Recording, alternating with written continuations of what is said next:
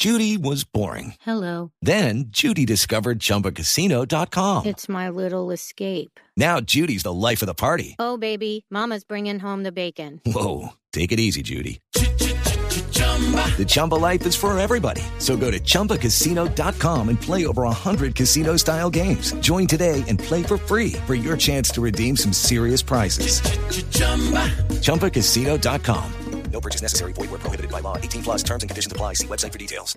haber encontrado diferencias significativas en el volumen de la materia blanca y gris del cerebro, en el cerebelo y en la conectividad funcional en las subredes auditivas y bioespaciales. Estos estudios tienen relación con los incidentes denunciados por diplomáticos estadounidenses que habrían sido víctimas de ataques sonoros durante su permanencia en la Embajada de Estados Unidos en Cuba. El Departamento de Estado confirmó que tiene registro de 26 funcionarios y familiares que habrían resultado afectados por dichos ataques. Tras conocerse este estudio, un grupo de expertos cubanos señaló que la única forma de esclarecer el estado de salud de los supuestos afectados es mediante la discusión científica transparente y el intercambio de información. Joana Galvis, Blue Radio.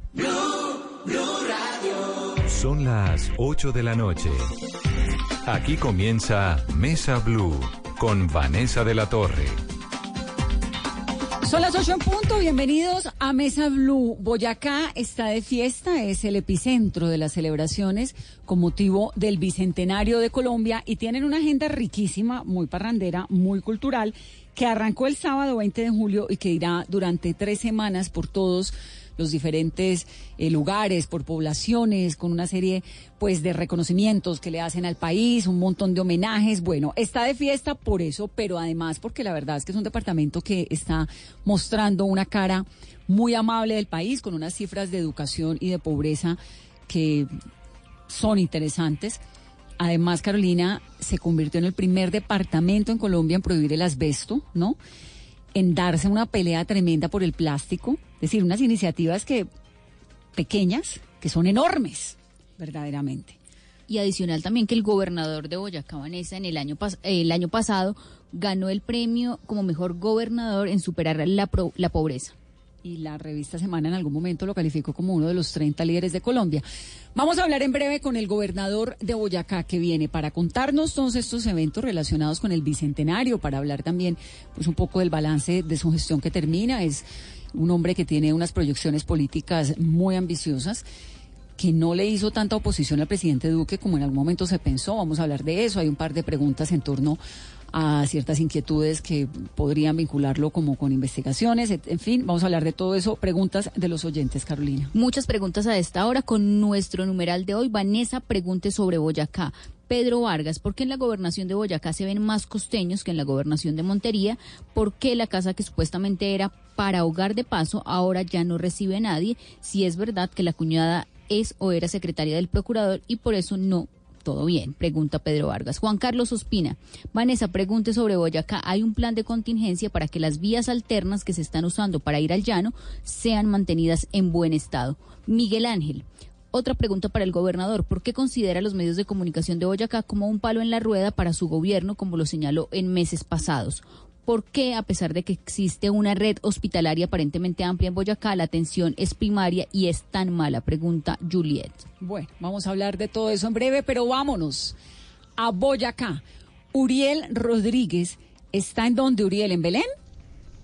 Hola Vanessa, buenas noches. Sí señora, estamos en este momento en Belén, en el departamento de Boyacá siguiendo el camino de la ruta libertadora, haciendo un trabajo, un cubrimiento especial en Blue Radio que eh, estamos sonando todos los días en Meridiano Blue, también los sábados en las noticias de la mañana y desde la próxima semana en, las redes de Blue Radio, en Twitter en arroba Blue Radio Co, en Facebook en Blue Radio, en Instagram. A partir del próximo lunes eh, contaremos a través de un periodismo móvil que hemos venido realizando desde Arauca, pasamos por el Casanare y ya, ya vamos en el municipio de Belén, como usted bien lo decía, estoy justamente en la plaza principal de Belén. ¿Dónde, queda, ¿dónde queda exactamente Uriel? Eh, eh, Belén. Belén.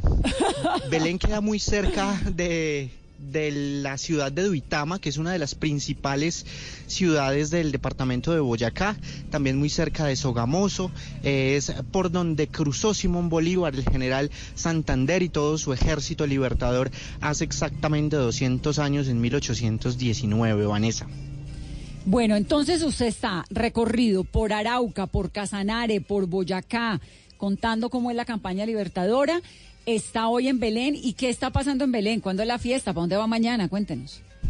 Bueno, Vanessa, justamente eh, pasamos por Tame Arauca, pasamos por Pore Casanare, llegamos luego a Nunchía también en el Casanare, luego llegamos a Paya en Boyacá, donde, fue, donde están las Termópilas, donde se gestó una de las grandes batallas. Ahora mismo estamos en Belén, aquí hay una historia muy particular y aquí resulta que eh, hay un personaje muy eh, significativo que es el, señor Pedro Pascasio Martínez. Es un niño realmente, es un niño pequeño que fue quien de alguna manera le abrió las puertas al, al ejército de Simón Bolívar para que eh, ganaran y triunfaran en el puente de Boyacá el 7 de agosto de 1819. Este niño, digamos, es como la figura de aquí del valle de, de Belén y Cerinza, donde realmente pues eh, se gestaron también algunas acciones para que se abriera el camino y luego llegar el 25 de julio de 1819 al pantano de Vargas, donde también fue una de las dos grandes duras batallas del ejército libertador que pasó por esta zona con sus hombres eh, sin ropas, eh, con hambre, llenos de frío, luego de cruzar el temido páramo de Pisba en el departamento también de Boyacá y es aquí donde pues digamos se le presta toda la atención y se le da toda la ayuda a los hombres libertadores. Lo veo que se aprendió muy bien la lección. ¿Usted dónde aprendió todo eso, Uriel?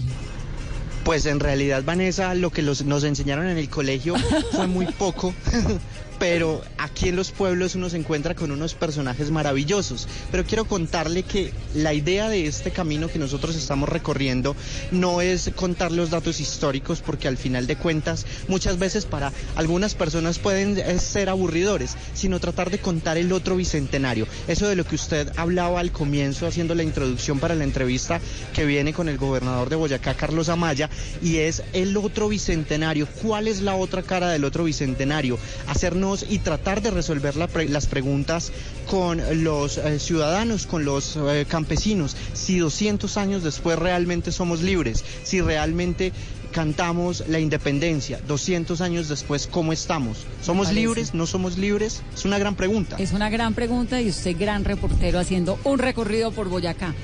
Gracias, Uriel, nos va contando. Listo, Vanessa. Mañana nos vamos para Santa Rosa de Viterbo y el 25 estamos en el Pantano de Vargas y el 7 de agosto, sin lugar a dudas, en el puente de Boyacá. O sea, usted lo vamos a ver cuándo, como por allá el 10 de septiembre. Pues no, que ya el 7 de agosto pues ya, ya, ya llegan al puente de Boyacá y luego Bogotá, que allá también pasaron cosas importantes. Bueno, aquí lo, lo esperamos, Uriel. Un abrazo. Listo, un abrazo para ustedes. 8-7, gobernador, siete minutos tarde, pero llegó con regalo. Hola, Vanessa. Pues es increíble, pero se demora uno menos de Tunja a la entrada a Bogotá, que sí. la entrada a Bogotá está acá. Pero bueno, acá estamos muy juiciosos y. No, muy ni tan juicioso porque llegó tarde. Pues Pero- juiciosos porque bueno. vine, porque me vine solo a esto, me tengo que volver ahorita, entonces Ahora, ¿y sería cuánto- buenísimo por Skype. ¿Cuánto se gasta aquí a.? No, a esta a hora ya es muy fácil, por el trancón ya no hay tanto trancón y en- saliendo de acá yo creo que en una hora y 45 estoy en Tunja. Y la carretera es muy buena. Muy buena. El problema es llegar de, desde la entrada de Tunja, de la entrada a Bogotá hasta acá, eso es una vaina dificilísima. Sí, eso hora se complica y media como en me Chía, más o menos se complica la cosa. ¿Y eso En? Almaviva, Sí. pero es terrible, es terrible. Bueno, y llegó entonces cargado. Aquí trae sabajón con sabor a café. De Tiva Sosa. ¿Eso es de señora. dónde? Tiva Sosa. Tibasosa es donde ahí se va, además. ¿no? Producto de Soy Cerveza. Boyacá. Queso paipa. Ese es de Paipa Sotaquira. Realmente el queso Paipa nació en Belén, pero hoy tenemos denominación de origen. Esta mermelada. Ah, no, esto es miel de abejas. Miel de abejas, esa, esa es del páramo de Guantiva. Del páramo de Unos Guantiva. emprendedores súper chéveres. Eso creo que es Doña Panela, panela Doña instantánea Panela, que sí. es exquisita. panela pulverizada con sabores. Panela con sabores y café. Esa salvia que estamos exportando y café. Y el botilito que es nuestro nuestra campaña de no más plástico. Creemos de en un solo Boyacá. uso. Bueno, Gobernador, usted tiene un departamento riquísimo, ¿no? Sí, hermosísimo, con una tremenda riqueza, con gente maravillosa, con una gran historia también, pero como siempre decimos, con un gran futuro, un futuro más grande que nuestra historia. Voy a comenzar hablando del fracking porque el fin de semana, en la revista Semana, publicaron, valga la redundancia, pues un informe corto que le deja a uno un montón de inquietudes frente a si Colombia debería siquiera considerar la posibilidad de fracking o no. Y es que dice que realmente Colombia eh, no sería viable en poco tiempo si no hacen una exploración rápida petrolífera, porque el costo es el siguiente, dejar de exportar 20 mil millones de dólares de crudo al año, la mitad del total de las exportaciones del país, el fisco dejaría de percibir 30 billones de pesos al año por concepto de impuestos, regalías y dividendos, y sería necesario importar millones de dólares, 16 mil de crudo, es decir, aparentemente lo que el, pronóstico que hace semana y que algunos defensores del fracking tienen es que la economía del país no es viable sin el fracking. Y usted es uno de los grandes opositores, así como es un defensor del, del medio ambiente, del no uso del plástico y de la prohibición del asbesto, pues del no fracking. Bueno, ahí yo quisiera ponerte en contexto en Boyacá qué fue lo que sucedió, porque a veces creen que uno es dogmático. El problema de Boyacá es que se iba a hacer, se había hecho un contrato de 10 mil millones de pesos Vanessa con una empresa polaca para desarrollar exploraciones en, en yacimientos de hidrocarburos no convencionales. Palabras más, palabras menos para hacer fracking en Boyacá. ¿En dónde? Villa que está tan de moda hoy por lo de la pila, ahí al lado de Leyva, en Sáchica, en Tinjacá, en Sutamarchán. con la pila. Eh, depende, rápido es depende que el ministerio nos dé la autorización y mañana mismo la empezamos a arreglar. El problema es que eso es patrimonio y que depende del ministerio que nos autorice poderla restaurar. Usted no puede arreglarla. Hasta que no nos den el permiso, no, me voy para la cárcel, porque ese es un bien de interés cultural de la nación y además está construyéndose el programa especial de manejo y patrimonio. Hasta que el ministerio no autorice, nosotros no la podemos hacer. Entre otras cosas, debería hacerlo el ministerio, pero con el alcalde ya estamos listos a arreglarla, lo único que necesitamos es la autorización.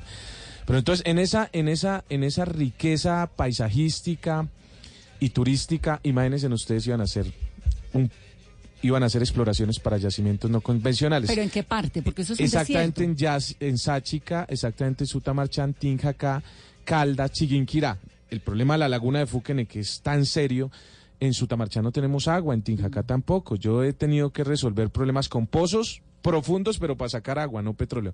Entonces, yo le duraba pidiendo al gobierno nacional recursos para resolver el problema del agua y me decía, no hay plata, pero se habían 10 mil millones de pesos para hacer fracking. Entonces, un poco eso generó la movilización ciudadana y dijimos no, y, y no, y no, y no, y hasta que la empresa polaca renunció al contrato y se retiró. Pero eso era la coyuntura de Boyacá, de ese momento. Inclusive en Corrales están haciendo explotación de petróleo y nosotros, pues digamos que decimos respeten eh, las normas y háganlo bien, pero lo hacen. ¿Cuál es el problema del fracking? Y es un ejemplo muy sencillo. Singapur en los años 70 tenía un per cápita menor que el de Colombia, ¿cierto? Hoy 40 años después, 49 años después, tiene un per cápita por encima de Colombia porque hace, hace 49 años le apostó todos los recursos que tenían a la educación y tomaron la decisión de no volver a seguir teniendo una economía extractivista. Yo creo que eh, el presidente de Ecopetrol no debe estar pensando, y es mi manera de pensar, en cómo hace fracking, sino en cómo moderniza su empresa. El presidente de Ecopetrol debería un poco estar en la sintonía de Amazon, de Google. Creo yo que eso no es un carretazo, es que creen que es un cuento eh, decir que Google y Amazon producen más que Ecopetrol. Eso es verdad, pues miremos los números. Así que yo lo que creo es que en el futuro el petróleo ya no va a ser rentable, ¿cierto? Cada vez que vemos avances tecnológicos, por ejemplo, el carro Tesla hoy hace más que una camioneta Prado con 15 dólares, cuando una camioneta de esas especificaciones puede valer con 60 dólares con petróleo. Y un ejemplo que yo siempre pongo como ingeniero electrónico.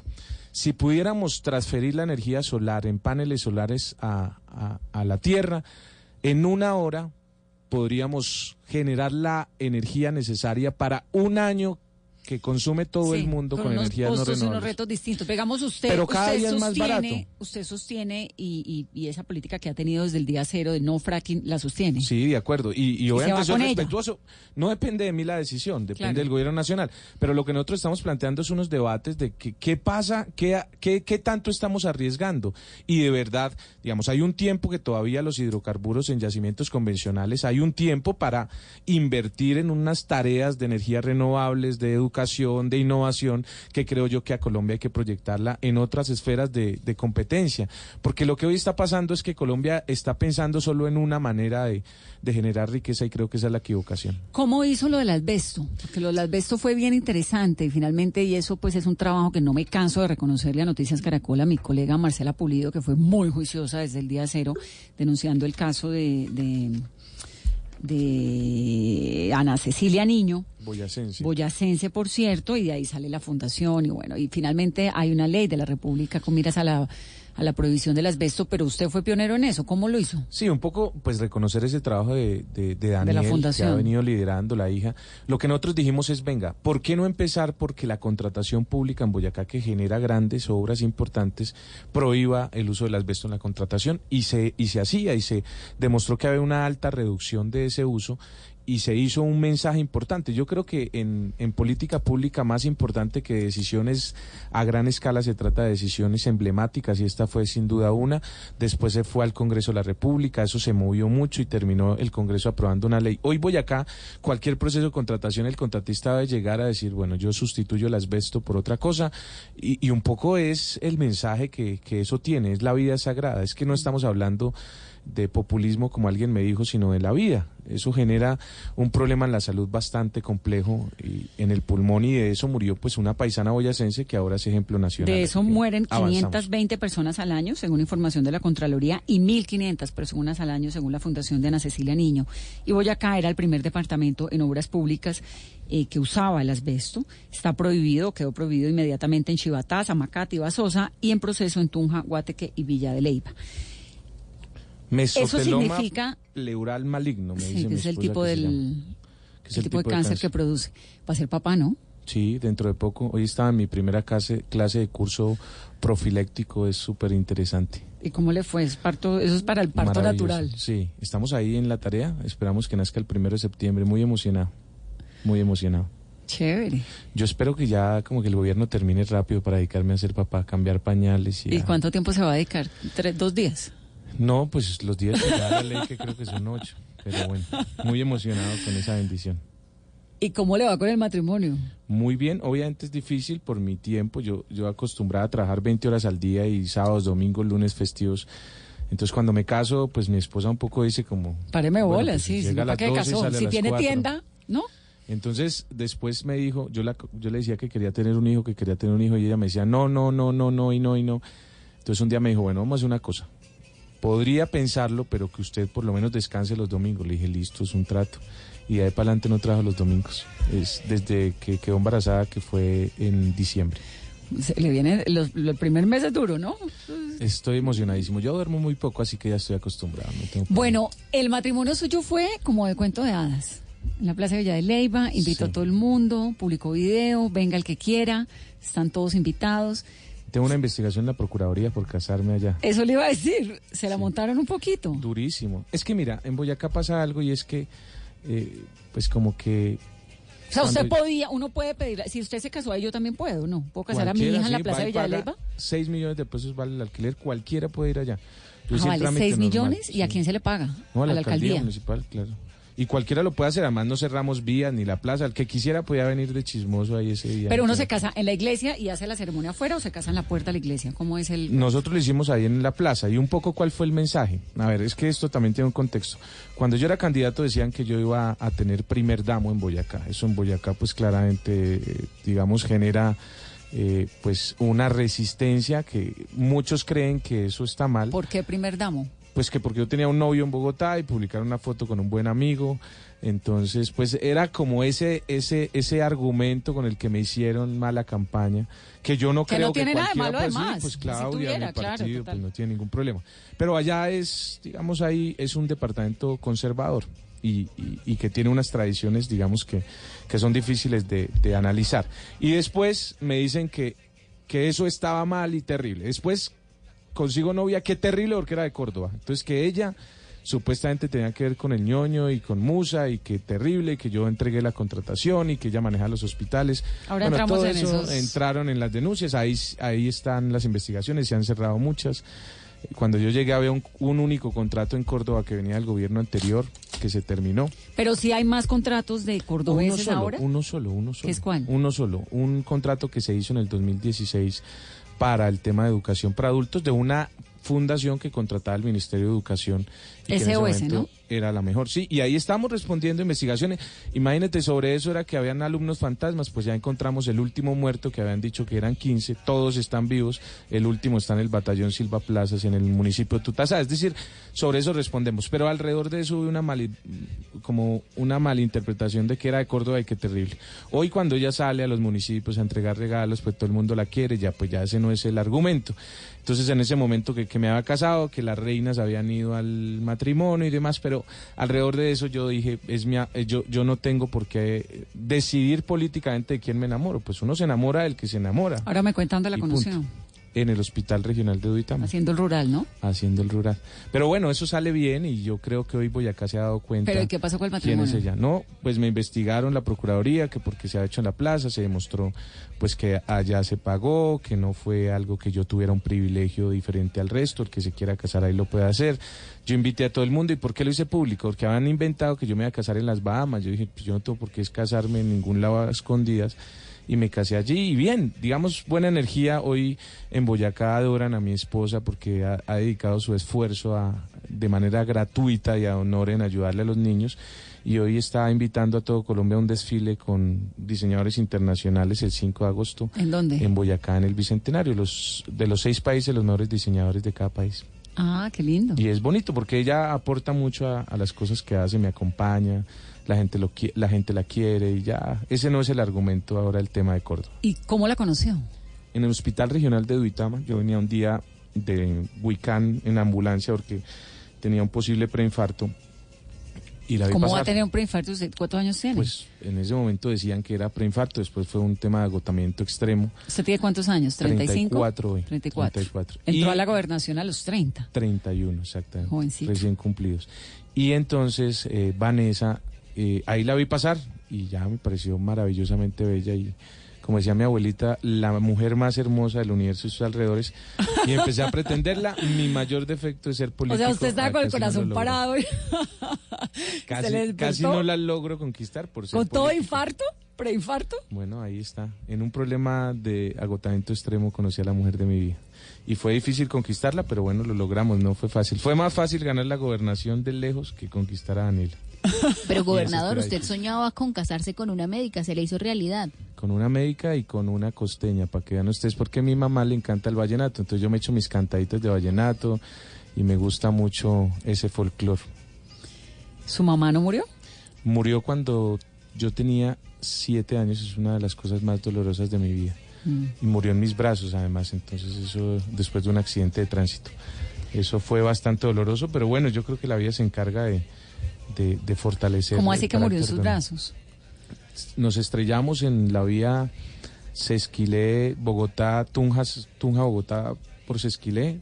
Iba, no había doble calzada, iba pasando, había un camión atravesado, mi papá esquiva el camión y se estrella contra el camión, contra una piedra que había ahí y mi mamá muere, yo la saco porque mi papá quedó inconsciente, paro un carro, se sube al carro y mi mamá agoniza en mis brazos y Gloria. me dice que Gloria María Rodríguez Benítez y me dice que cuide a su familia, ella era como la líder de la familia, entonces yo me quedo con esa responsabilidad que aún todavía hoy asumo. Yo digo que yo soy un padre de cabeza de familia, un un padre, un hijo cabeza de familia que me toca responder por una familia de 55, pero lo hago con todo el ¿Por qué de gusto y- 55? pues son cinco hermanas, cada una de ellas tiene pues hijos y demás. Mi abuela es como es como mi mamá, que me dice mi palomito, pues yo respondo por todo. Entonces, pues claro, el ejercicio es ayudarles a que uno estudie, a que el otro. eh, No ha sido fácil, pero bueno, lo logré sacar adelante y era como el pedido de mi madre. Y creo que la bendición de David hoy es, es eso, haber dado De David, su hijo. tanto por toda mi a familia. dar pesar que su mamá no lo conozca. Sí, Eso le da a uno pero mucho guayao, ¿no? yo, yo hoy, y yo creo que mi abuelita la va a conocer y eso es una bendición de Dios. Y yo hoy le doy gracias a Dios porque eso sin duda templó mi carácter para este momento, que fue la gobernación, que no fue fácil, por supuesto. ¿Quién- ¿Quiénes son todos esos enemigos que tiene la gobernación que le hacen? No, pues normal, digamos que eh, yo los entiendo en últimas, yo los entiendo, porque el departamento venía siendo gobernado pues por unas familias tradicionales y llega un pelado que venía marchando en la universidad, que ¿Pero usted es de Soacha? no, de Socha, un municipio que Ah, se de llama Socha, claro. Socha que queda a cuatro horas Su de mamá Tunja. murió fue en Socha. No, ella venía para acá, eh, a Bogotá, murió en el hospital de Sesquilé exactamente. Entonces yo los entiendo, Vanessa, porque pues si figúrate tú que las familias que siempre han gobernado, de pronto un día un pelado de 30, de 25 años se mete al Congreso y después a la gobernación a los 30, gana las elecciones y se posesiona a los 31 y pues es normal que estén muy molestos, pues es natural porque llego yo con un montón de pelados de la universidad a gobernar un departamento y hacerlo de manera diferente, por ejemplo, convoqué un concurso público de méritos para nombrar a los secretarios y pues eso obviamente a ellos les molesta mucho. Alguien me decía un día, pero es que su secretaria de Hacienda no tiene ni el voto de ella porque vota en Bogotá. Y un poco yo decía, pues yo quiero tener secretarios que tengan eh, pues los conocimientos y las capacidades y no los votos para, para estar en el gabinete.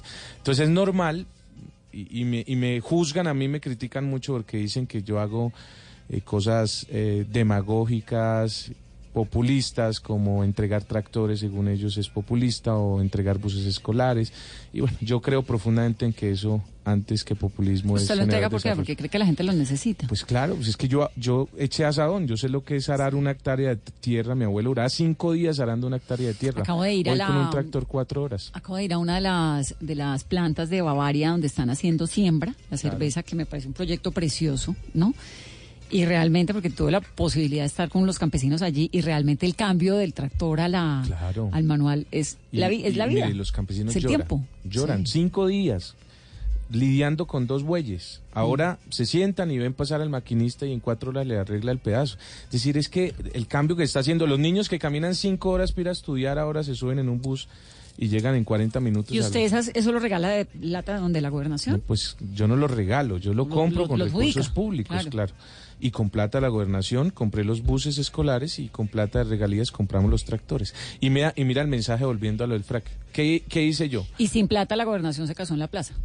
Y sin plata la gobernación me casé en la clase. Claro que sí, eso está recontrainvestigado. No y yo lo que les digo, si hubiera yo dado la mínima papaya de que me hubiera, no hubiera pagado los 6 millones o algo, que lo pude haber hecho, pues ya estaría suspendido. O sea, si no me han suspendido es porque hicimos todo Como tocaba. como tocaba.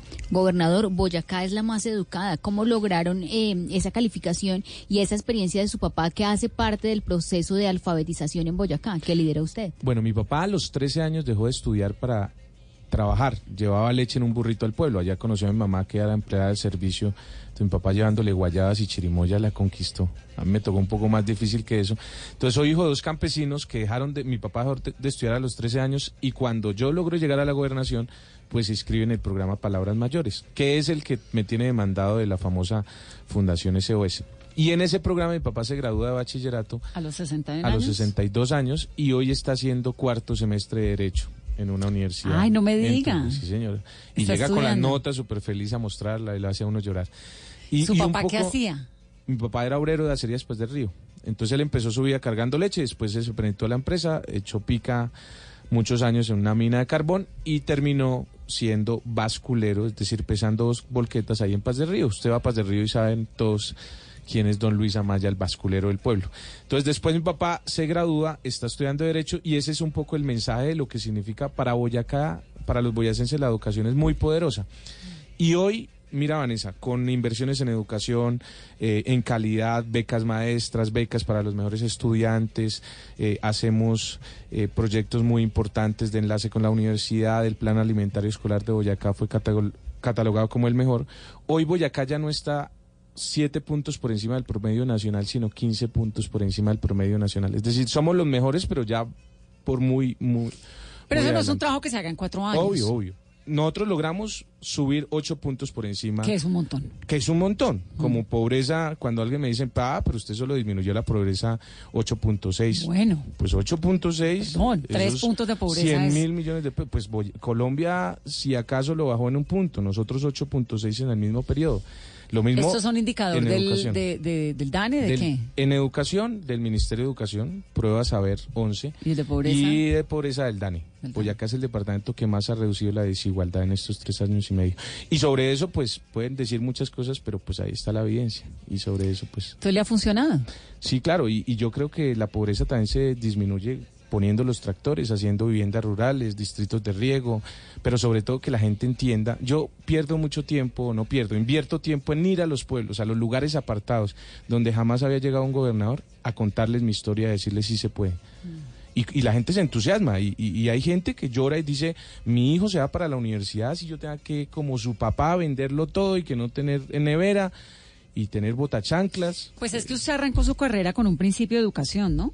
Y, esa eh, ha sido- eh, y le- esa ha sido mi, mi bandera principal en la vida, ha sido la educación y ahora, pues, por supuesto, el medio ambiente. Gobernador, ¿y qué ha dejado para la educación pública de, de Boyacá? Cuando sabemos que usted fue de los más revolucionarios en la época en la que estudió. Bueno, yo te digo, la mayor reivindicación del movimiento estudiantil en los últimos 50 años en todo Colombia es una disminución de matrículas. Eso siempre es la bandera principal.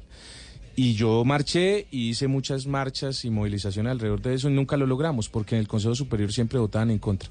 Pues en este periodo de gobierno, siendo yo integrante del Consejo Superior y con un fallo de un tribunal administrativo, Boyacá pasó de tener matrículas en medicina estándar de 3.600.000 pesos a hoy tener matrículas para estrato 1 de estudiantes de escasos recursos lejanos de 150 mil pesos. Creo que eso es revolucionario precisamente como resultado. Y por supuesto hay unos retos de la universidad.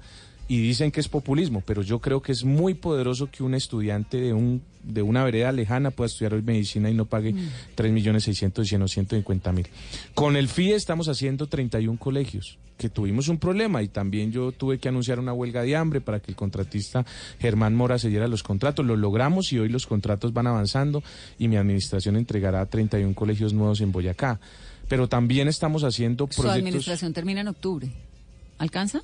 El 31 de diciembre. ah, bueno, pero- mentiras, diciembre, Sí. elecciones octubre. ¿Alcanza? Sí, vamos a entregar por lo menos ya están garantizados 21 colegios, ya inauguré uno, vamos a inaugurar otros 20 antes de terminar de, de noviembre y diciembre, porque ahorita esto es época de ley de garantías. 20 no. colegios es un montón. Un montón. Pues no. antes el promedio era tres colegios por administración, por cuatrenio. Estamos haciendo 31. Es muy poderoso. ¿Y qué tan sostenibles son esos centros educativos? Pues totalmente sostenibles, porque digamos todos tienen su rector, todos tienen sus profesores y los recursos de administración normal. Por supuesto, pues alrededor de eso el SGP tiene que tener una discusión, una reforma, pero, pero básicamente es pasar de ese colegio donde estaban los niños estudiando en unas condiciones terribles, cayéndose a pedazos una escuela y estamos haciendo nuevas. El tema de las becas, por ejemplo, vean esto. Hoy Vanessa, cualquier estudiante, yo tengo 123 municipios, Boyacá, cualquier estudiante de los 120 municipios que no son las ciudades, pongámosle un ejemplo, no sé si has escuchado Chiscas, por ejemplo. Chiscas es un municipio bien al norte, que para salir de acá te demoras 13 horas para llegar allá, que tiene ahorita un problema de remoción en masa. Un estudiante de allá, para entrar a la UPTC es cuasi imposible. O sea, solo el 2% de los estudiantes que presentan a la UPTC de allá pasan. ¿Por, ¿Por qué? ¿Por el Porque nivel? eh, en Tunja, Duitama, Sogamoso, pues el estándar es más alto y por las complejidades de distancia. Entonces el ICFES, como es la herramienta que la universidad tiene para el ingreso, pues es tremendamente ine- inequitativa. Entonces, ¿qué nos inventamos nosotros con el rector y con la universidad? Año cero. ¿Qué significa eso? Un estudiante se presenta, De nivelación. se hace un año donde se nivela y hace el primer semestre y como y vean esto que es lo creativo como en el segundo semestre siempre hay una alta deserción en la UPTC ¿por qué? porque los estudiantes entran dicen no no quería estudiar eso no, no tengo plata y demás pues nosotros esos esos cupos que quedan en el segundo semestre se llenan con los del año cero y nosotros les pagamos la carrera completa. Para eso dejamos 4 mil millones de pesos de la gobernación en una ordenanza para siempre. ¿Eso qué significa? Que cada año van a entrar dos niños de cada municipio a estudiar y que se les va a cambiar la vida, como Es cambió es- la mía. Es que eso le iba a decir. Es interesante el proyecto de estudio que le puede cambiar la vida. Claro, y la gente de verdad lo ve. Y yo voy a los municipios, a mí me dicen, oiga, pero ¿cómo hace usted para tener una favorabilidad del 80%? Les dije, es que no es las obras, no es, no es los tractores, no es las vías. Estamos haciendo 300 kilómetros de vía, hicimos 15 hospitales, compramos la materno-infantil, acabamos el hospital de Moniquirá que lleva 45 años, 45 años haciéndole, la normal de Huicán que lleva 15 años. No es eso, es que cuando yo voy, lo que le cuento a la gente, le cuento a la gente mi historia y la gente se siente identificada. Yo le digo a la gente por lo menos, levante la mano los que pongan la camisa y los tenis detrás de la nevera o al lado del fogón para que se sequen. Pues es mi historia, eso sí. para mí no es todo el mundo. Pero creo que todos los de nuestra generación, ya, La no, anil- ya, ya la- no porque ya las neveras no la- vienen con esa Ok, la energía de anilina marca Iris o el Griffy o coser un eh, meter un bombillo en la nevera en la en, en la media y remendarla. Entonces la gente dice, ese man es como yo. Ese man es como yo y logró ser gobernador y miro y trae estos buses. Oiga, Y gobernador, ¿y hasta dónde va a llegar? No, yo creo que hasta ¿Usted qué ahora, ambiciones políticas hasta tiene? ahí. Yo de verdad estoy eh, en la etapa de mi vida en que quiero ser papá y ya. Y me voy a estudiar ¿Y a? Inglaterra. ¿Va a ir a hacer qué? Eh, una maestría en el London School of Economics es la idea. Espero poder aplicar y pasar y estar allá un año, un año y medio y volver. Pero por ahora no estoy pensando a qué me lanzo después. Pues obviamente uno en los pueblos todos, gobernador, láncese tal. Y uno esperemos. Por ¿Pero ahora qué le gusta? ¿El legislativo? Eh, Por ¿Una carrera ejecutivo? Pues ¿Es el obviamente mi sueño siempre ha sido ser ministro de Educación, pero por ahora ¿De ser qué papá. gobierno? ¿Del por que ahora sea? ser papá. No puedo porque después me denuncian por participación en política. ¿Por qué no le hizo oposición al presidente Duque si tiene unos principios como tan distintos a los del gobierno? Muy interesante pregunta. Mira, el partido que más me hace oposición a mí, yo diría que inclemente oposición, es el Partido Centro Democrático del presidente Duque. O sea, el hijo del senador Ciro y bueno, todo del ex senador Ciro que hoy es senador y bueno, eso. Ese partido. Pero inclemente, es la de los cubiertos y lo de, la, lo de los cubiertos y la casa y todos esos temas que siempre se dicen salen de allá. Y al partido, y un partido que le hace oposición al presidente, pues es el Partido Verde, ¿no? Entonces estábamos como eh, encontrados en eso. Entonces yo un día en el municipio de Aquitania, en un taller Construyendo País, le puse una ruana como la que te voy a entregar hoy a ti, esta, la del Bicentenario. Le dije, vea, Me presidente. encanta porque tengo blanca, rosada, amarillo, azul y roja y no tengo ese color. Buenísimo. Y estas solo 200 se hicieron y la Nopsa. primera se le dimos al presidente. ¿No sé? No, esta la hacen en, en Isa, tejido rebancá, pero es de un mimbre de, de Huicán de la Sierra, de los indígenas, y con unos, unas tinturas naturales de los Uva de Cubará. Y tiene una historia importante y solo se hicieron 200. La primera fue la del presidente. Y te traigo una ya. Y le dije, presidente, vea, a usted le hace oposición mi partido, a mí me hace oposición su partido. Y yo tengo unas diferencias trascendentales, diametralmente diferente, pienso en muchos temas, pero creo que debo pensar en Boyacá. Y mira que Boyacá dio un ejemplo, y es que necesitamos políticos que piensen mucho más en la gente y menos en sus agendas políticas. Claro que a mí me hubiera vuelto popular. Te pongo un ejemplo, cuando el presidente salió a decir lo de los padres fundadores de Estados Unidos, pues yo me hubiera ido para Paya, hubiera Claro. dicho aquí no hay ni acueducto Bolívar y tal, y, y me echo el discurso de que aquí estamos olvidados y que cuando Bolívar pasó estábamos mejor y no hay ni luz y usted pensando en los gringos, piense en esta gente y había armado un show terrible con lo del fracking y demás y pero yo dije tengo que pensar en mi gente. Y hoy la prueba es que eso funciona, es que hoy 3.6 billones de pesos se firmaron para Boyacá, para la vía de Uitama Charalá, Badondo Labranza O sea, Grande. usted se hizo el simpático con el gobierno para que le ayudaran. Yo entendí que si me ponía a pelear con el gobierno, crecía políticamente yo, pero iba a ser afectado a mi pueblo. Y tenemos una buena relación con el presidente, creo que el presidente tiene eh, una agenda con Boyacá que comparto con él, es devolverle la importancia a Boyacá estratégica desde el punto de vista vial y turístico y saldar una deuda histórica que se tiene con Boyacá. Así que hoy me critican profundamente mis amigos de la universidad, mis amigos del verde, pero creo que hice lo correcto. Pregunta rápidamente, Juana Costa, tanto que habla de energías renovables y educación y tiene escuelas sin energía eléctrica. Sí, claro, es que yo no sé si Juan Acosta, saludo para no- él, no sé quién sabe, es Juan Acosta, pero pero tiene, tenemos llamó la atención. 2.150 sedes rurales. Este año que pasó le pusimos, y ojalá Juan fuera hasta allá, energía renovable a una escuela de Pueblo Viejo que queda nueve horas de Socotá caminando. O sea, por allá no hay carretera ni nada, nueve horas. Y ya le pusimos a esa escuela y a 30 escuelas más. Lo que pasa es que no es tan fácil resolver un problema John de 100 Díaz, años. ¿es cierto que el concierto bicentenario de presidencia se va a hacer en Boyacá? Sí, ¿Qué artistas se van va a hacer estar? en el 7 de agosto en la Plaza Bolívar con la Sinfónica Nacional y los mejores artistas regionales y nacionales como Fonseca, El Cholo, eh, bueno, Andrés Cepeda, ¿El Cholo Valderrama? Pipe, Pipe Peláez y el Cholo Valderrama, con la, con la Sinfónica. Gobernador, una pregunta que nos quedó faltando en el segmento de, de minería y es la minería ilegal y la minería y el tema del carbón en, en Socotá. Yo soy hijo de un minero, así que yo no puedo salir a decir que no a la minería. Yo creo que la minería se puede hacer bien hecha, no en los páramos, hacerla bien hecha. Y, y creo que esa minería que dicen ilegal, que es diferente a la de Antioquia, es la minería de subsistencia. La familia que tiene un pedacito de tierra donde pintó negrito, sacan carbón y lo venden a Acería Espas del Río. Lo que hemos hecho ahí con un proyecto en el que hemos invertido con el Ministerio de Minas más o menos 3 mil millones de pesos es formalizar esa minería y ha salido digamos, ha tenido éxito el proyecto porque hoy estamos eh, formalizando muchas minería, mucha minería que se hacía de manera informal, no ilegal, sino informal, y pues Boyacá produce eh, mucho carbón que exporta. Yo creo que se puede hacer bien. Es ¿Cuántos- diferente la discusión con el fracking, ¿no? Porque Sí, fracking otro no, minería sí, pero que sea bien hecha. Bien hecha. Y creo que se puede hacer bien hecha. ¿Qué pasa con la carretera que lleva de Sutatensa a Tensa, que cada vez está peor? Más de 20 años es una trocha, dice John Borges. Estoy de acuerdo con usted. Estamos pavimentando en este momento el crucero Tensa, una obra que estamos invirtiendo 22.500 millones y esperamos dejar en fase 3 el proyecto de Tensa Sutatensa para que el gobierno que llegue no encuentre la idea, sino un proyecto concreto para avanzar. Pero ya hay una inversión concreta. Nosotros invertimos en el gobierno recursos de Guateque Sutatensa. Cuando usted vaya podrá ver que es una vía pavimentada, la pavimentamos en nuestro gobierno y estamos pavimentando Tensa. Ese, el ese crucero. problema de las carreteras en Colombia es muy bravo, Sí, ¿no? claro. Todo el que se Pero- sienta ahí es, pregúntale, Pero en el. Valle de Tensa, de manera especial, Vanessa, es que ese es como un eje cafetero maravillosamente bello y allá no le ponían ni un centavo a las vías. Hoy usted va de Guateque a Guayatá, estamos pavimentando la vía de Salitres o Mondoco, ya está casi terminada. Crucero Tensa,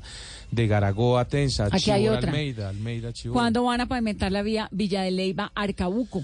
Bueno, ya quedó- Aparece como pavimentada, está completamente Sí, destapada. es- esa la pavimentaron. Lo que pasa es que fue un pavimento de mala calidad y ya se deterioró. Estuvo pavimentada. Yo pasé por ahí en bicicleta muchas veces. Quedó incluida en el pacto bicentenario del que te hablaba con el presidente Duque. Esa es uno de los beneficios de tener buenas relaciones con el gobierno. ¿Pero esa vía sí estaba pavimentada? Sí, esa se pavimentó en el año 2004. Eso es lo que se hizo con asfaltita y no duró mucho. Hospital de Villa de Leyva. Lo inauguramos, espero, una vez se levante la ley de garantías. Y esta pregunta, ¿qué fue lo que pasó con las cortinas y la adecuación de la casa del gobernador que luego salieron a la luz pública eh, Sí. que convirtió en la casa albergue paso? Eso es eh, para Eh, los eso- oyentes. Eso es sencillo. A ver. es- Usted, esta es la casa de la gobernación. No, pero sabe que contéstemela cuando salgamos a, a la pausa porque me tengo que ir. Otra pregunta en el tema vial. ¿Hay plan de contingencia para que las vías alternas que se están usando para ir al llano sean mantenidas en buen estado, gobernador? Invertimos con los 3.6 billones, 600 mil millones de pesos para la vía Sogamoso Pajarito Agua Azul y estamos haciendo, por supuesto, un plan de contingencia en la vía Cisga el Secreto. Y Vale. somos solidarios con todos los llaneros que libertaron nuestra patria en Boyacá. Sí, porque es la vía alterna, ¿no? Y yo digo, yo, yo peleo por algo. ¿Cuál alterna? Es una vía nacional principal. Sí, de acuerdo. Sí, Sí, lo ¿por que pasa no es que es más corta O la de Lo Bogotá, es Villavicencio que derecho. hoy la están usando para los que van de Villavicencio a Bogotá. Pero cuando uno vaya a Opal, se va más fácil por Boyacá. Una última del tema vial de nuestro periodista que está en la zona, sí es la vía Labranza Grande desde Paya hasta Sogamoso está terrible. Pero bueno, ahí no se le ha puesto un centavo. 45 mil millones de pesos estamos invirtiendo como gobernación y ya llevamos un 60% del avance. Lo que pasa es que allá es diferente. Todo es muy fácil decir terrible. Pues saben cuál es nuestro problema. El ELN está pidiendo hoy recursos, plata, para que el contratista le dé y yo no he aceptado que le den plata y por eso la obra ha estado quieta en los ¿Cómo últimos está la meses. seguridad en Boyacá? En esa provincia de la libertad, el ELN nos está generando problemas. En el resto del departamento, pues somos Villa de el departamento Leyva, más seguro de Colombia. todo esto. El más seguro de Colombia. Tenemos indicadores de homicidios por 100.000 habitantes como los tiene Suecia o Noruega o algún país nórdico.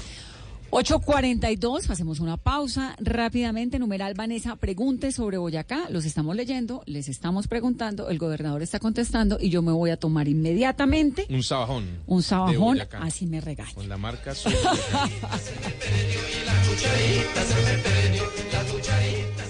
Estás escuchando Blue Radio, un país lleno de positivismo, un país que dice siempre se puede. Banco Popular. Don Carlos acaba de ganar. Puede elegir entre un computador, un dron o un asador. Con el ahorro ganador CDT, siempre ganas. Sin rifas ni sorteos. Ahorra y obtén mayor rentabilidad. Más información en www.bancopopular.com.co. Banco Popular. Somos Grupo Aval. Aplican condiciones. Vigilado Superintendencia Financiera de Colombia. ¿Qué tal una deliciosa torta? Unos ricos pastelitos, unas exquisitas galletas, un pan calientico, con harina de trigo, los farallones, y es rico alimento. Suave, rendidora. Deliciosa y gustadora. Con el trigo de las mejores cosechas, harina Los Farallones. Calidad y rendimiento inigualable. Trabajamos pensando en usted.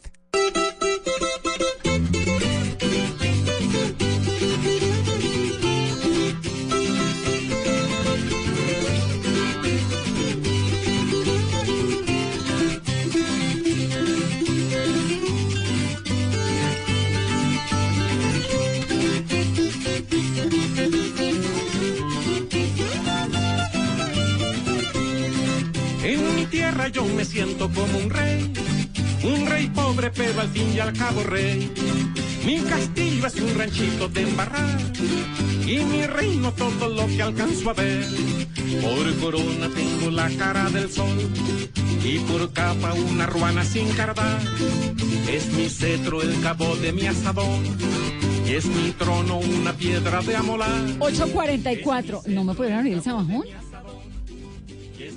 No, Lo, gobernador. lo dejaron cerrado como para que Claro, Vanessa no lo abriera. eso es un mensaje. bueno, ¿qué fue lo que pasó, gobernador, con la casa? Usted se casa, valga la redundancia, y se va a vivir o adecúa a la casa de la gobernación. es- ¿Qué es lo que ocurre? Ese es el invento. Resulta que hay una casa que Boyacá tiene hace más o menos 50 años, que es la casa del gobernador. La ¿Dónde? casa privada se llama, donde Vive, ah, recibe a quien quiera y hace lo que le apetezca. ¿Usted vivía allí? Yo arranqué el gobierno y dije, yo no quiero ir ahí, yo vivo en mi casa, la que tengo, compré desde que era congresista y demás. Y, y resulta, Vanessa, que cuando yo me accidento un 12 de julio, ¿Qué le pasó? pues el, el accidente Ah, del paro agrario, casi claro, me muero, estoy vivo de milagro, claro. Me acuerdo. Yo tengo mi problema todavía y bueno, y estoy vivo de milagro. Yo tuve pancreatitis. me Recuérdeme que días. fue... eh, ¿Se estrelló? paro- del paro, el, el paro de camioneros, de transportadores, yo iba Hace a resolver años. un bloqueo y en una curva eh, tiraron piedras, bloquearon, atravesaron un bus y yo me estrellé contra el bus. Eh, entonces quedé, perdí la vista temporalmente, tuve pancreatitis. Estuvo grave. Tuve siete cirugías en una semana, sobreviví de milagro. Salí de ahí y me dijeron, tiene que irse a vivir a un lugar amplio y no puede subir escaleras. Entonces la casa donde yo vivo es, tiene un tercer piso, así que no podía. Entonces terminé viviendo en la casa del gobernador y por la seguridad y demás. Desde el 2016, ahí todavía no conocía ni a Daniel cuando empecé a vivir allí. Después de todo lo después que me casé en el 2018 en abril, 2018, yo viví desde el 2016 pues armaron el escándalo que es que yo había comprado cubiertos algo así como de oro porque mi esposa me lo ha exigido. Pues resulta que los cubiertos se compraron desde enero del año 2016. Ni siquiera yo me había pasado para allá. Es decir, eso es una renovación que hacen siempre de cubiertos, de ollas y demás. Esos cubiertos La valieron es que, es que 3 usted se millones gastó 200. supuestamente 41 millones de pesos en muebles que costaron 20.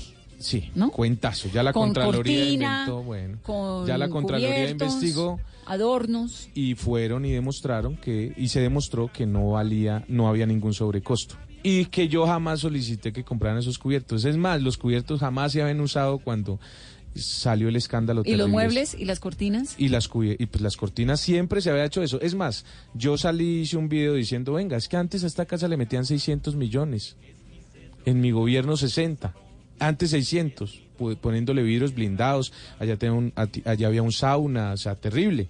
Y me armaron el escándalo a mí. Entonces yo dije vea me van a dije una palabra ahí como bueno me van a molestar a mí por unos cubiertos de 3 millones 200 pues resulta que yo no quiero vivir acá, ya estoy bien, no tengo problemas del accidente, me voy para mi casa y ahí está la casa. Y ahora saben qué va a hacer, lo que siempre he querido y es que esa casa va a ser una casa de paso para los campesinos que vendan desde lejos eh, cuando vengan al Hospital San Rafael y tengan un lugar donde dormir y no tengan que dormir en una silla Rimax. Y ahora funciona así. Yo atiendo a los embajadores. Yo atiendo a los embajadores, atiendo las reuniones de gabinete de gobierno, los desayunos de trabajo y a veces sale un campesino que se quedó durmiendo el día anterior en la parte privada de la casa y ahí se quedan. Entonces me decían, pero es que para eso no se puede porque tiene que cambiar la, el uso y destinación de la casa. Yo no, porque esa casa está destinada para que yo duerma o mi familia o mis invitados. Pues ellos son mis invitados. Entonces, pues eso les dolió mucho más, por supuesto. ¿Eso no fue derroche? de gobierno. No, porque sí, se hizo un contrato que se justificó de necesidad de cambiar unos cubiertos, unas ollas, unas cortinas y no había ningún sobrecosto. Es que ellos quisieron vender como que Cuando había usted dice sobrecosto. ellos, ¿son quiénes? Pues ¿quiénes? opositores, Pues pero los ¿quiénes son? opositores, ¿Se Centro los ubica? Democrático. Sí, Centro Democrático. En Boyacá, Centro Democrático. A los que les envío un saludo especial.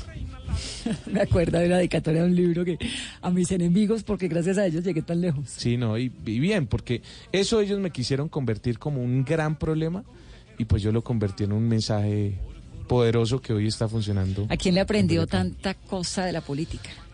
Pues mi papá no es político, ni mi mamá, Ni ni nadie mamá. en mi familia. ¿Sabes dónde yo aprendí mucho de este tipo de cosas? En la universidad, en las asambleas estudiantiles. Es decir, las críticas como hoy me hacen los políticos, los senadores y congresistas y demás y los medios no, no son nada comparados con las que le hacen a uno en una asamblea estudiantil que allá sí es más duro el tema.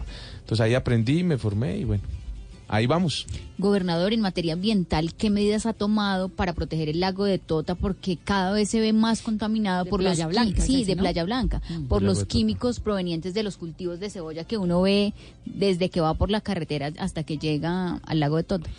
Bueno, yo desde allá grabé el video de, de no más plásticos de un solo uso y allá firmamos el decreto.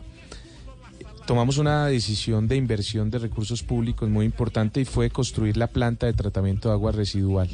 Resulta que todo el agua residual de Aquitania, que tiene más o menos unos 10.000, 12.000 habitantes, estaba directamente a la laguna. Ese era el mayor contaminante de la laguna. Ahí estamos haciendo una inversión de 4 mil millones de pesos para la planta, en el que hoy va en un 45% de avance. Esperamos hacer la segunda, dejar contratar la segunda fase antes de terminar el gobierno.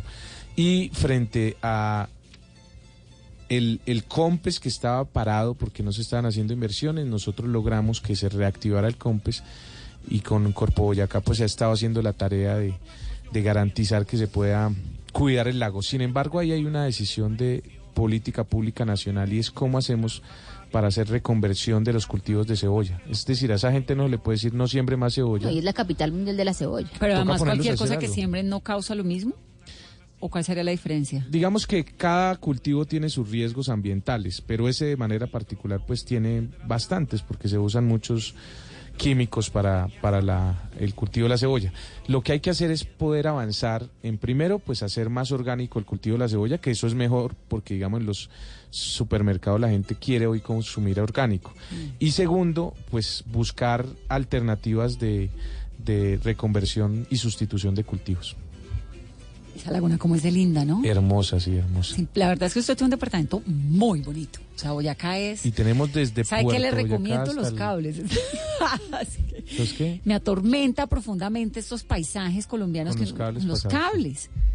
¿No? Es Cuando se mete uno a la derecha por la carretera que lo lleva a Villa de Leyva, que es bien linda, pequeña, los paisajes son invero- la de Samacá, los, pasa- los paisajes son inverosímiles, pero pues hay un cable acá que es muy triste. Entonces uno ve el paisaje y el cable. Sí, y desafortunadamente como esa empresa ya no es pública, la empresa de energía de Boyacá ya no es de Boyacá, sino es pública, ya depende Mm. de un privado, un canadiense. Pero estoy de acuerdo contigo, eso hay que pensar en, en alternativas. Yo estoy como- en la tarea de decirle a todos los gobernantes futuros, los actuales, ojo, porque se nos están llenando todos los paisajes de Colombia, todos. Lo digo todos es todos porque a donde vaya uno hay un cable. De un cable Más y que en Boyacá es- se ve más porque es verdecito. Claro, todo. y porque es muy agresivo, digamos. ¿no? No- o no- tal vez la gente no lo ve, yo la verdad es que lo veo porque me persiguen los cables, pero es supremamente, pues causa una molestia visual. Bueno, antes de que se nos acabe el tiempo, que aquí le, le hago el reconocimiento de la campaña Más Fibra, Menos Plástico, usted cambia las bolsas por estas, por unas canastas de chin, ¿no? Sí, canastos de tensa. Y se logra y se da esta pelea Claro, tú que vas es a ver- bien, hacer- bien interesante por la prohibición de los gastos en los eventos de contratación pública. Bueno, hay dos cosas. La primera, arrancamos en el 2016, compramos un montón de canastos, que eso le, le generamos, digamos, economía a los artesanos y empezamos a ir a los pueblos a pedir a cambio de canastos botellas plásticas. ¿Qué tan sostenible es eso económicamente? que ¿O el departamento los compre, Sí. Pues obviamente no Es una podemos inversión estar toda la vida, pero ese es un problema de conciencia y ahí voy al punto. El problema de los termos y de los plásticos de un solo uso no es solo que el departamento reduzca el consumo. Nosotros estamos hablando de más o menos que unas 84 toneladas al año de plásticos de un solo uso que produce la gobernación en contratación pública. Obviamente eso lo vamos a llevar eso a cero, la idea es que vaya a cero.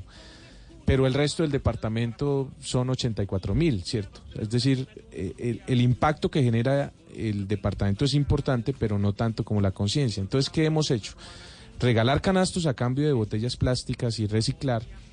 Y la gente hoy está empezando a comprar canasto. Y Para lo mercar, importante, para- ya usted en Unicentro, en Tunja, ve gente con el canasto mercando. Y ese es un cambio de mentalidad muy poderoso. Esto del termo. Mire, el, el señor de la tienda donde yo voy a comprar los huevos me dice, oiga, gobernador, antes vendía 100 botellas de agua en, en botella plástica y ahora vendo 10. O sea, bajamos un 90%. Y no porque yo le prohibiera al ciudadano comprar botella de plástico, porque la gente entiende el mensaje y entiende la importancia que es pues cuidar el planeta. Así que yo creo que, que más allá de las decisiones en el impacto que generen de manera directa de la gobernación es el, es el mensaje de conciencia y el ejemplo que estamos dando. Y además creo que lo que usted dice me parece valiosísimo, que es de, de, de activar un chip que no necesariamente está activado y mucho menos en las plazas de mercado de Colombia, que es increíble porque los productos son lo más orgánico posible, lo más variado posible, lo más hermoso posible y cada uno viene envasado en un montón de... Uno se queja de las bolsas del supermercado. Terrible. Vaya para lo O sea, quemado, vaya a la plaza de suya el sábado a el domingo a- en, en Villa de Leyva o, o a Ráquira, ¿no? Y le dan a uno todo en bolsa, bolsa, bolsa, una bolsa tras otra. Porque no, porque no, no existe la, la cultura del canasto. Es Y porque la gente, y porque el consumidor, en, en últimas, esto es mercado, porque el consumidor no lo valora. Entonces ahora, por ejemplo, eh, la gente está valorando ir a mercar en canasto, pero también comprar huevos en unas hojas que, que hacen de plata, ¿no es cierto?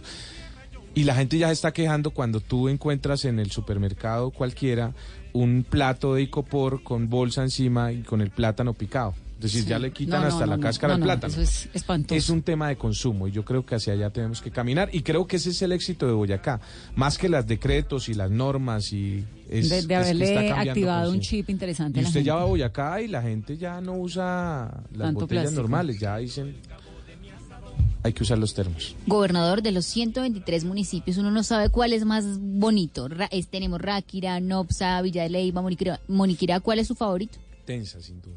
¿Por qué, gobernador? Ah, no, están felices los de Ráquira. Yo le tengo... No, pero pues eh, yo siempre lo digo en todo lado. Por una razón, y es que tú a Ráquira llegas fácil, a Villa de Leyva, a Nopsa. Pero a Tensa era un milagro llegar. Era un milagro, un milagro, un milagro. Y Tensa es un municipio como Villa de Leyva de Tierra Caliente. Entonces nosotros estamos haciendo la vía y ahí yo tengo un, un, digamos, un, un- un valor especial del corazón y es por los canastos de Chin. Porque allá hay una artesana que yo quiero mucho y que nos ayudó con toda la tarea de más fibra, menos plástico. Gobernador, faltan Perdón, 15. es que yo no he ido a Tensa. ¿Cómo llega uno a Tensa? Bueno, tú te vas de aquí por el Cisga, bajas a Guateque, a las Juntas, subes a, a, mm, hacia Garaguay al crucero, para irte todo pavimentado, subes al, al cruce y ahí llegas a Tensa por la que estamos pavimentando. ¿Cuántas horas más o menos? Mm, Yo creo que de Bogotá unas seis. Y te puedes ir también por, eh, por el mismo Cisga, Cisga, Guateque, de Guateque, Sutatensa, Sutatensa, Tensa, que es la que está terrible que acaba de decir el, el- el- el oyente. oyente. Y ya, pero para que vas todo pavimentado por el lado Garagoa. Esperamos que en el futuro quede la otra pavimentada con, con el proyecto que nosotros dejamos avanzado. Y que hagamos mesa blue callejera en Tensa. ¿Y que uno qué puede hacer en Tensa? Pues allá, por ejemplo, yo estoy recuperando un hotel muy lindo que es de la gobernación que está totalmente destruido y es bellísimo, tiene un paisaje maravilloso.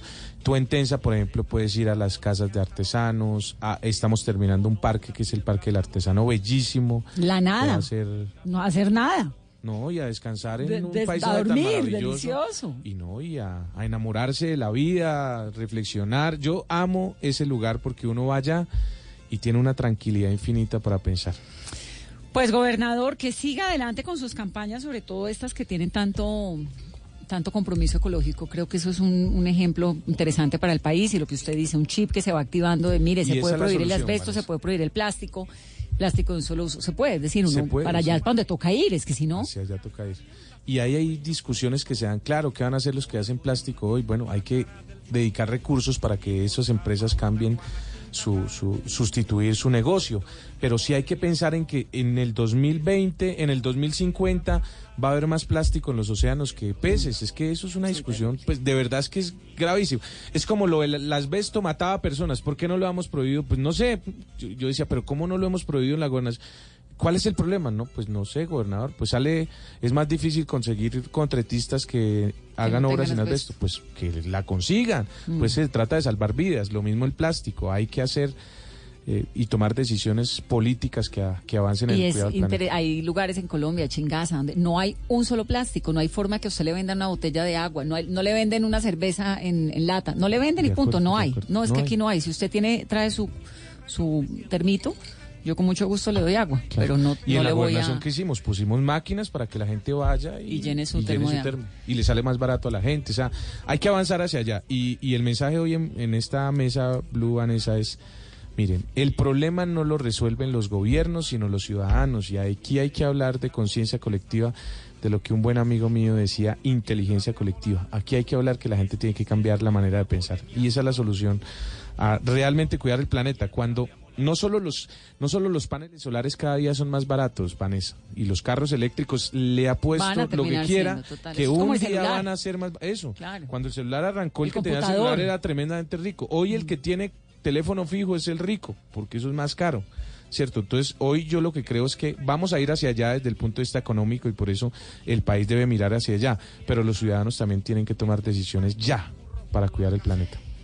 Y mucha suerte con los eventos del Bicentenario. Esto Eso va está saliendo muy ahora bien. hasta septiembre, la gente pasando feliz. Estamos en Bicentenario, una muy buena excusa para visitar Que Boyacá, vayan además por estos días. A la Y de- regresen a donde nació Colombia. Nosotros decimos, aquí nació Colombia, es cierto.